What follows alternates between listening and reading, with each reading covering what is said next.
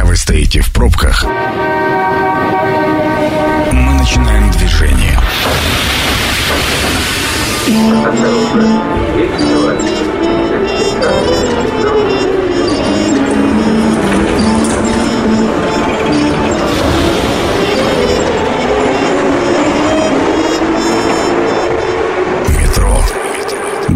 Темы Красноярска. Добрый вечер. Меня зовут Дмитрий Полуянов. Сегодня мы обсуждаем насущный вопрос. Проблемы ЖКХ, вопросы ЖКХ в весенний-летний период. Весна в полном разгаре, практически закончена, лето на носу. Начались отключения, и, собственно, э, каждый год мы поднимаем эту тему, но она бесконечна. Появляются новые вопросы, появляются новые темы, и самое главное, вопросы от вас, что очень важно. Я напомню, телефон прямого эфира 219 1110, обязательно дозванивайтесь, потому что сегодня мы обсуждаем тему ЖКХ с Романом Казаковым, председателем общественного движения «Народный контроль» в ЖКХ. Роман, добрый вечер. Добрый вечер. Приходите к нам регулярно, и э, вопросы, как я сказал, нескончаемые. Итак, сегодня первый день э, в этом году, когда начались отключения горячей воды. ТЭЦ-1, если правильно помню, по графику э, отключает горячую воду. И вот, э, собственно, первые, э, те, э, первые горожане, кто без горячей воды останется, но вместе с отключением начинается и э, тестирование, ремонт теплосетей. Как обстоят дела? Вообще, как прошли прошлый сезон? Сколько было аварий. Вести с полей, что называется. Ну, надо сказать, что в, конкретно в городе Красноярске проблем с отопительным сезоном больших не было. Были сложности на старте из-за того, что некоторые управляющие компании должным образом не подготовили многоквартирные дома к зиме. А, но если мы говорим про работу ресурсоснабжающих организаций, больших нареканий никаких не было. То есть, да, на отдельных, у отдельных потребителей были а, трудности по части обеспечения нормативной температуры в квартирах, а, потому что ресурсоснабжающая организация не выдавала нужные параметры на теплоносители, как следствие управляющая компания ничего не могла сделать, чтобы в квартирах температура воздуха была соответствующая требованиям. Но это были, опять же, единичные случаи, они в каком-то рабочем порядке решались. Больших каких-то аварий, которые вызывали бы большие объем, большой, исключение большого фонда а, жилого, их тоже не было по этой причине, то есть так или иначе э, сезон прошел а, более-менее гладко. А, по многоквартирным домам не всегда управляющие компании, даже ну, о том, что была сложность в начале отопительного сезона, сказали, даже по ходу отопительного сезона а не всегда управляющие компании должным образом реагировали на обращения граждан, но так или иначе при вмешательстве надзорных органов службы строительного надзора или жилищного контроля Красноярского края, либо администрации города, ну, все равно находили возможность это обеспечить более-менее комфортную температуру, а, которую, которая при этом не а, нарушала бы требований нормативных регламентов. В целом сезон прошел без ЧП? Я бы сказал, что да. В этом году, то есть этот отопительный сезон, он пошел, прошел без каких-то а, больших срывов, без больших каких-то аварий, поэтому а, было все относительно гладко. Роман, предлагаю принять звонок. Внимание, мнение сверху. Добрый вечер, как вас зовут? Алло, здравствуйте. Как вас зовут? Алло, Сергей. Сергей, ваш вопрос, мнение? У меня вопрос такой. Вот почему-то у меня вот э, складывается очень отрицательное мнение об СГК. Э, зимой холодно у меня в квартире, а вот э, вот май месяц жарище стоит. И я выключаю батарею, соответственно, да. Но оплата-то берется по полной программе же у меня. С моего дома, с меня высчитывается. Да, жарко у меня. Но убавьте у меня отопление Спасибо. В доме, во всем доме. Спасибо, спасибо, Сергей. На два вопроса поделю. Первое, зимой холодно, куда обращаться, а летом жарко, можно ли пересчитать? А, когда мы говорим про температуру воздуха в квартире, вне зависимости от того, прямые платежи или нет, то есть вне зависимости от того, а, приходит платежка от ресурсоснабжающей организации или в структуре платы от платежки управляющей компании, а, отвечает за воздух, за температуру воздуха в квартире все равно управляющая компания. Здесь ни в коем случае не стараюсь выступить адвокатом СГК, просто необходимо распределять зоны ответственности для того, чтобы понимать, к кому обращаться и что требовать. Соответственно, управляющая компания обязана обеспечить нормативную температуру в квартире. А, в, в угловых комнатах это 22 градуса, вне угловых 20 градусов по Цельсию. А, значит, отклонение в большую сторону, когда радиослушатель говорит о том, что жарко, а, отклонение в большую сторону допускается на плюс 3 градуса, то есть в угловых 25, вне угловых 23. Э, вот именно в, эти, в этом коридоре управляющая организация должна поддерживать температуру. Дальше мы смотрим, то есть мы-то обращаемся в управляющую компанию. Мы, управляющая компания получила сигнал и, соответственно, должна нашу заявку выполнить. А дальше управляющая компания уже смотрит, кто виноват. Может быть, действительно есть вина ресурсоснабжающей организации, вот в частности названной. В чем она может заключаться? В том, что температура теплоносителя, который приходит в дом, она превышает нормативный регламент, технические условия, которые для данного дома установлены. И в результате этого ну, у управляющей компании нет возможности оказывать коммунальную услугу отопления надлежащего качества. То есть в конечном счете а, потребителю, жителю э, квартиры в многоквартирном доме, либо владельцу нежилого помещения обращаться необходимо в управляющую компанию для того, чтобы она а, необходимые действия предприняла.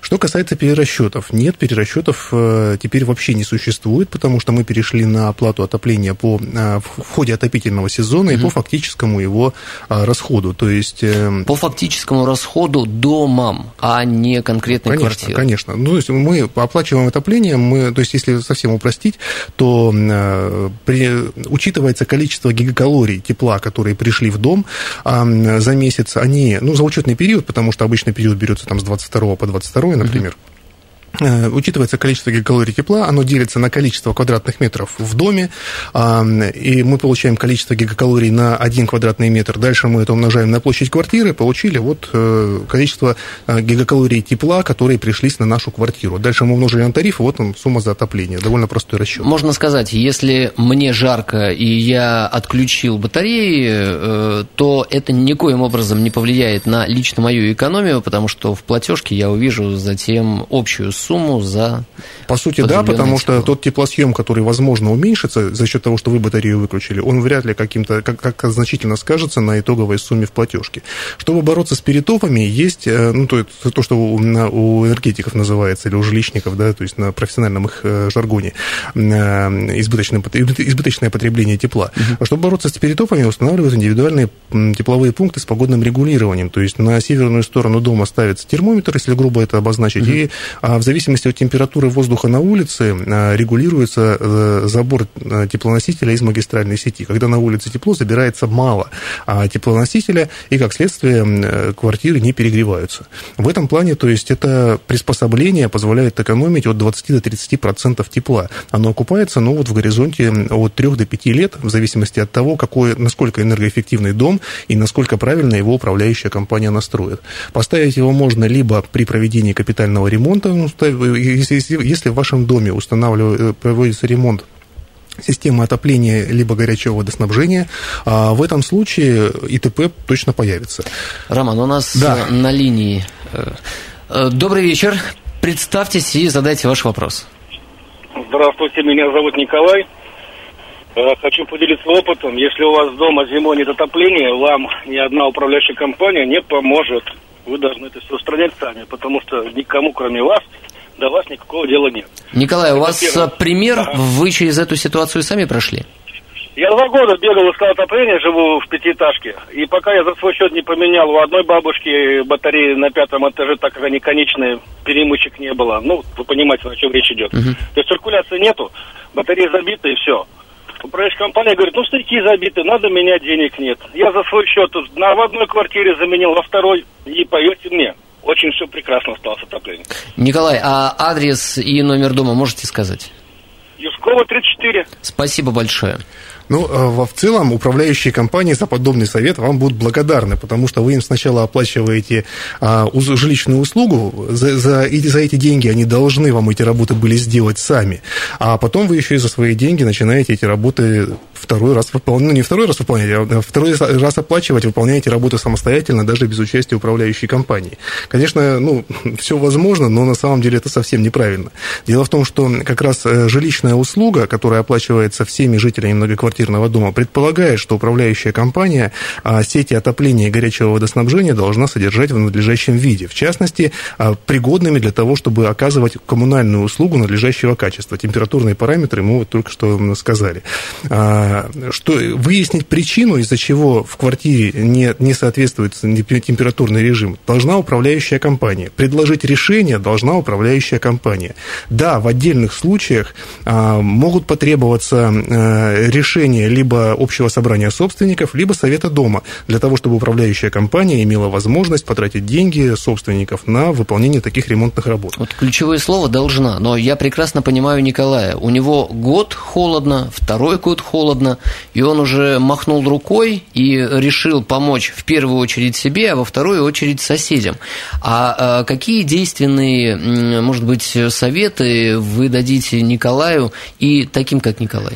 Если, ну, совет он для всех простой. Если управляющая компания плохо работает, такую управляющую компанию надо менять. У нас в городе 200 управляющих компаний, и прям есть из кого повыбирать.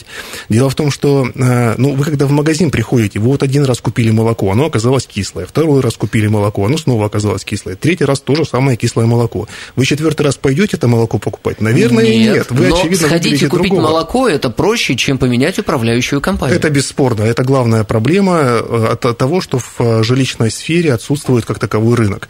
Потому что у потребителя значительно затруднена возможность выбирать. Плюс ко всему еще и поставщик услуги препятствует выбору потребителя. Но, тем не менее, под нашей статистике мы видим, что в среднем 10-12 многоквартирных домов в месяц в Красноярске меняют управляющие компании. То есть это сложно, но это вполне возможно. И если управляющая компания работает плохо, их часто пинать бессмысленно. Проще сменить управляющую компанию, а нормальная организация уже должным образом выполнит свою работу. А обратиться в какой-то орган, который э, побудит управляющую компанию поменять отопление э, батареи можно или нет? Есть вообще такое? Ну, конечно. Орган? Служба строительного надзора и жилищного контроля Красноярского края а, по факту получения ну, подобного, подобной жалобы угу. должна будет провести проверку выездную и по итогу этой выездной проверки выдать предписание об устранении нарушения, причем с, с конечным сроком исполнения.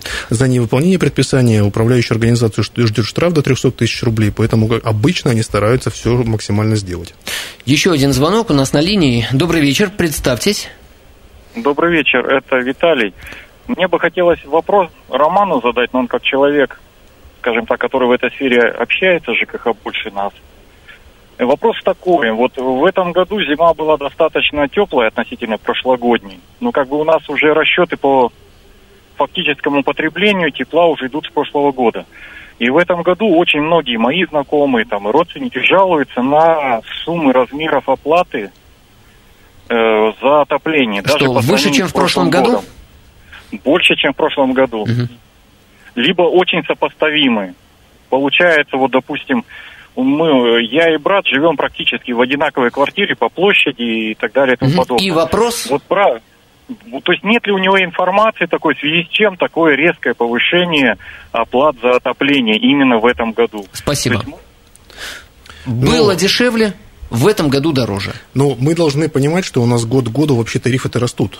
Первое основное, почему мы можем платить а, более, при меньшем потреблении тепловой энергии, можем платить сопоставимую ту же самую сумму, потому что единица гигакалорий стала дороже. У нас а на сколько растут. процентов? Вот, чтобы себя перепроверить, если условно на 5, то мне все понятно. В пределах 6% в Красноярске выросли тарифы на тепловую энергию. А если у Виталия не на 6% выросло по его э, вот, математике, а угу. больше, куда обращаться, что делать? Ну, здесь очень просто это все сравнивается. Вы, мы, то есть любой потребитель может в управляющей компании, любой житель многоквартирного дома может в управляющей компании запросить эм, показания общедомовых приборов учета.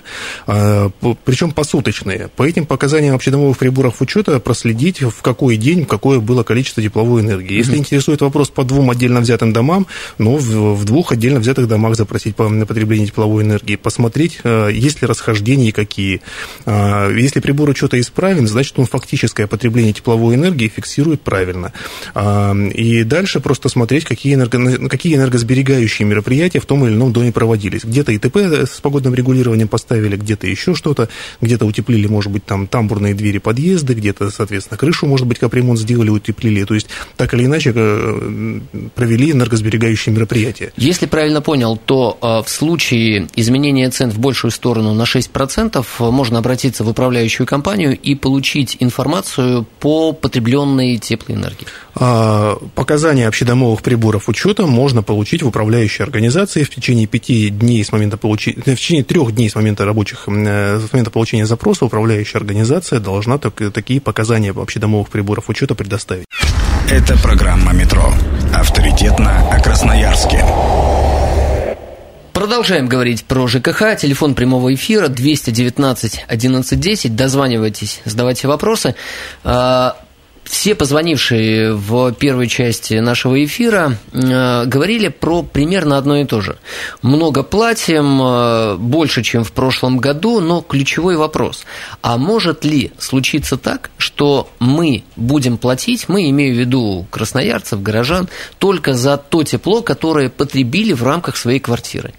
Если купим квартиру в доме, где горизонтальная разводка отопления, то, безусловно, это возможно. А законодательство позволяет ну, относительно несложно учет тепловой энергии в квартирах с горизонтальной разводкой по отоплению вести. А, и в свете этого перекрытые батареи, другие составляющие в деятельности жителей управляющей компании могут действительно позволить денежные средства экономить. Но подавляющее большинство многоквартирных домов и строились, и строятся mm-hmm. с вертикальной разводкой отопления, когда мы стояки видим в квартире. А в таких квартирах индивидуальный учет невозможен, возможно определение доли за счет установки распределителей, но по большому счету это не рабочая во многом схема, и по этой причине, то есть никто всерьез ее на самом деле не воспринимает. Поэтому если в квартире вертикальная разводка, то это однозначно коллективное потребление и коллективные способы регулирования объема потребленной тепловой энергии. Роман, примем звонок. Добрый вечер, представьтесь. Здравствуйте, меня зовут Константин. Uh, у меня вопрос по узлу учета тепла. Вот у нас uh, два ввода в дом. Один вот на один подъезд и второй вот на четыре других подъезда. Вот на первый подъезд у нас узел учета поставили, а на все остальные нет. И управляющая компания говорит, что давно подавала заявку в СГК и много лет не могут добиться установки узла учета на остальные подъезды. Поэтому у нас э, основная часть дома платит непонятно по каким тарифам, по каким расчетам, э, за что, как платить, непонятно. Это вот первый вопрос. И второй вопрос, если можно, э, что, что с обратной связью в СГК? То есть, вот у меня был вопрос, э, поверка счетчика. Я дозвониться в СГК не смог. Э, пришлось писать письма письма писал, э, там со второго, по-моему, письма мне ответили. Э, через месяц только вопрос решил. Вот. Что вы скажете по обратной связи с СГК? Константин, спасибо. По обратной связи с СГК ничего не скажу. Я работником СГК не являюсь. Это вопрос лучше им, конечно, задать. Вот. Что ну, касается... а скорость реакции из вашего опыта? Ну, они реагируют. Угу. Сказать, что там хорошо или плохо, ну, не знаю. У нас опыта негативного не было, то есть так или иначе, либо а, через социальные сети добивались, либо по телефонам горячей линии, либо по запросам. То есть, ну, мы ответы получали. Но у граждан могут быть, может быть другой опыт. Здесь я не готов ни в ту, ни в другую сторону как-то это аргументировать. Что касается вот основного вопроса по тепловым вводам и по приборам учета. Значит, э, ну, по какому тарифу рассчитывается, понятно, по тому, который утвержден. Какой фиксируется объем тепловой энергии, нормативный, потому что либо у вас все э, вводы в доме оборудованы узлами учета, и как следствие это позволяет учитывать объем тепловой энергии, который входит в дом, и тогда у вас есть начисление по объему э, фактически потребленной тепловой энергии, либо у вас, ну, хотя бы один, если не оборудован, то вы платите по нормативу, другого варианта быть не может, потому что непонятно, сколько тогда на необорудованном вводе было потреблено тепла. Э, что касается а, установки узлов учета, а, значит, э, там система несколько другая. До 2014 года, пока у нас не появилась система капитального ремонта, узлы учета по закону об энергосбережении заставляли ставить ресурсоснабжающие организации. Они это ставили за свои средства на 5 лет в рассрочку под ставку рефинансирования Центробанка, то есть фактически там почти под, ну, не почти под нулевой кредит. Угу. И в этом плане, то есть эта система работала вот до момента появления системы капитального ремонта. А как только система капремонта появилась, ресурсники, естественно, сразу э, сказали, что раз по капремонту установка счетчиков входит в виды капитального ремонта, то мы больше свои деньги на это тратить не будем, у нас есть куда потратить, а, соответственно, счетчики пускай ставят либо фонды капитального ремонта, либо жители за свой счет. Угу. Поэтому на сегодняшний день подавать какие-то заявки в ресурсоснабжающие организации абсолютно бессмысленно, никакие ни счетчики ставить не будут. Получить счетчик, э, поставить себе счетчик э, на многоквартирный дом по коммунальной услуге любой, хоть теплоснабжения, хоть холодного водоснабжения, можно либо э, самостоятельно по решению общего собрания собственников за свои деньги, либо дождавшись капитального ремонта. При, при проведении капитального ремонта ставится прибор учета, ставится индивидуальный тепловой пункт с погодным регулированием, то есть более-менее современную систему теплоснабжения в доме обеспечивают. Роман, а эта история окупается, если ставить за свой счет, а не, не дождаться капремонта? Э, установка ИТП точно окупается, как я и сказал, от 3 до 5 лет, а вот установка прибора учета будет зависеть от того, насколько насколько энергоэффективный многоквартирный дом, потому что бывали случаи, когда после установки э, прибора учета угу. люди начинали платить больше. Тут просто важно помнить, что установка прибора учета это не способ энергосбережения. Установка прибора, прибора учета это способ учета. Энергосбережение начинается потом, когда мы начинаем утеплять дом, перестаем греть улицу и так далее. Еще один звонок. Давайте примем. Добрый вечер. Как вас зовут? Здравствуйте, меня зовут Сергей. У меня вопрос вот как бы такого характера, не знаю, он семьи нет, но вроде как бы... Я э, проживаю на первом этаже многоквартирного дома, пятиэтажного. Вот. Э, и э, как-то одно время раньше, как бы, ну... Э... Сергей, дозвонитесь и задайте вопрос еще. Э, 219 1110, телефон прямого эфира. Э, если вернуться к испытаниям, которые грядут, э, в случае возникновения проблемы, порыва, я имею в виду при испытаниях уже по стоякам в самой квартире, кто несет ответственность, может ли э, жилец предъявить претензии? Управляющей компании? За состояние общего имущества несет ответственность управляющая компания. Если течь возникла на сетях э, горячего водоснабжения, либо на сетях отопления, а, это значит управляющая компания надлежащим образом их использовала, даже если эти сети находятся в квартире. Могут быть дискуссии относительно того, чей радиатор отопления. Значит, если радиатор отопления имеет запирающее устройство, э, которое позволяет его отключить безболезненно для всей системы отопления, угу. в этом случае сам по себе радиатор отопления частный, ну, потому что он не является э, он обслуживает исключительно интересы вашей квартиры, одного помещения. Но если этих запирающих устройств нет, а, то в этом случае из-за из радиатора отопления тоже отвечает управляющая компания. Если на нем будет порыв, отвечать, оплачивать а, ремонт, восстановление и понесенный ущерб будет управляющая организация. Сами запирающие устройства, они тоже относятся к общему имуществу. Поэтому если вдруг а, произойдет порыв вот в месте, где у нас расположено запирающее устройство, ответственность все равно будет на управляющей компании компании. Это важно помнить, и когда управляющие организации будут рассказывать о каких-то там ЧП, незапланированных мероприятиях, это все не считается. Есть законодательство, если был понесен ущерб, его необходимо будет оценить, управляющие организации выставить претензию, но если добровольно не согласятся, то обратиться в суд. И при этом помнить, что если управляющая компания отказалась от добровольного урегулирования спора, то действует закон о защите прав потребителей, и далее в судебном порядке уже штрафами, э, пенями и прочими действиями можно увеличить сумму возможного взыскания с управляющей компанией, но если не вдвое, то на 50-70% точно. Если не согласились с первого раза и по-доброму, то, да, тогда, то тогда будьте добры. Да. Примем еще один звонок. Добрый вечер, представьтесь. Здравствуйте, меня Максим зовут. Да, Максим. А, подскажите, пожалуйста, вот я живу в пятиэтажке, а, восемь подъездов. А, все подъезды, во всех подъездах стоят э, пластиковые окна. При наступлении весны у нас в подъездах стоит неимоверная духота. Разрешено ли управляющей компании отключить батареи при наступлении там жары? В подъездах? Да, в подъездах. Спасибо. Нет, э, не разрешено управляющей компании не самостоятельно пресекать, э, то есть не самостоятельно прекращать отопительный сезон. У нас просто много было информации, информации от разных субъектов о том, что можно провести общее собрание собственников, передать управляющей компании документы, и они там отключат отопление в доме. Это не работает. А, это, то есть провести общее собрание можно, и чтобы управляющая компания отключила отопление в том случае, если у вас дом без централизованного отопления. То есть если у вас котел свой в подвале стоит, тогда, конечно, вы вправе сами распоряжаться, когда у вас начинается и заканчивается отопительный сезон. Если вы подключены к централизованной системе отопления, а, то в этом случае оно и появляется, и заканчивается вместе с началом и окончанием отопительного сезона. Когда мы говорим про батареи в подъездах и в квартирах, в том числе управляющая компания, чисто гипотетически, конечно, задвижку может и закрыть. Но если кто-то из жителей пожалуется в надзорные органы о том, что у них почему-то пропало отопление, а отопительный сезон еще не завершен, и при проверке будет установлено, что действительно управляющая компания задвижку закрыла. В этом случае управляющую компанию привлекут к административной ответственности, они это прекрасно понимают и, конечно, делать этого не будут. Совет какой? Делайте в подъездах Открываемые окна? Ну, открываемые окна, безусловно, но я всех всегда призываю ставить индивидуальные тепловые пункты. Эм, любого производителя, какого найдете, это не имеет большого значения, они все примерно дают одинаковую эффективность, если их правильно настраивать. И, соответственно, экономить тепловую энергию, не переплачивая. Еще один звонок. Добрый вечер. Как вас зовут? Здравствуйте, меня зовут Татьяна.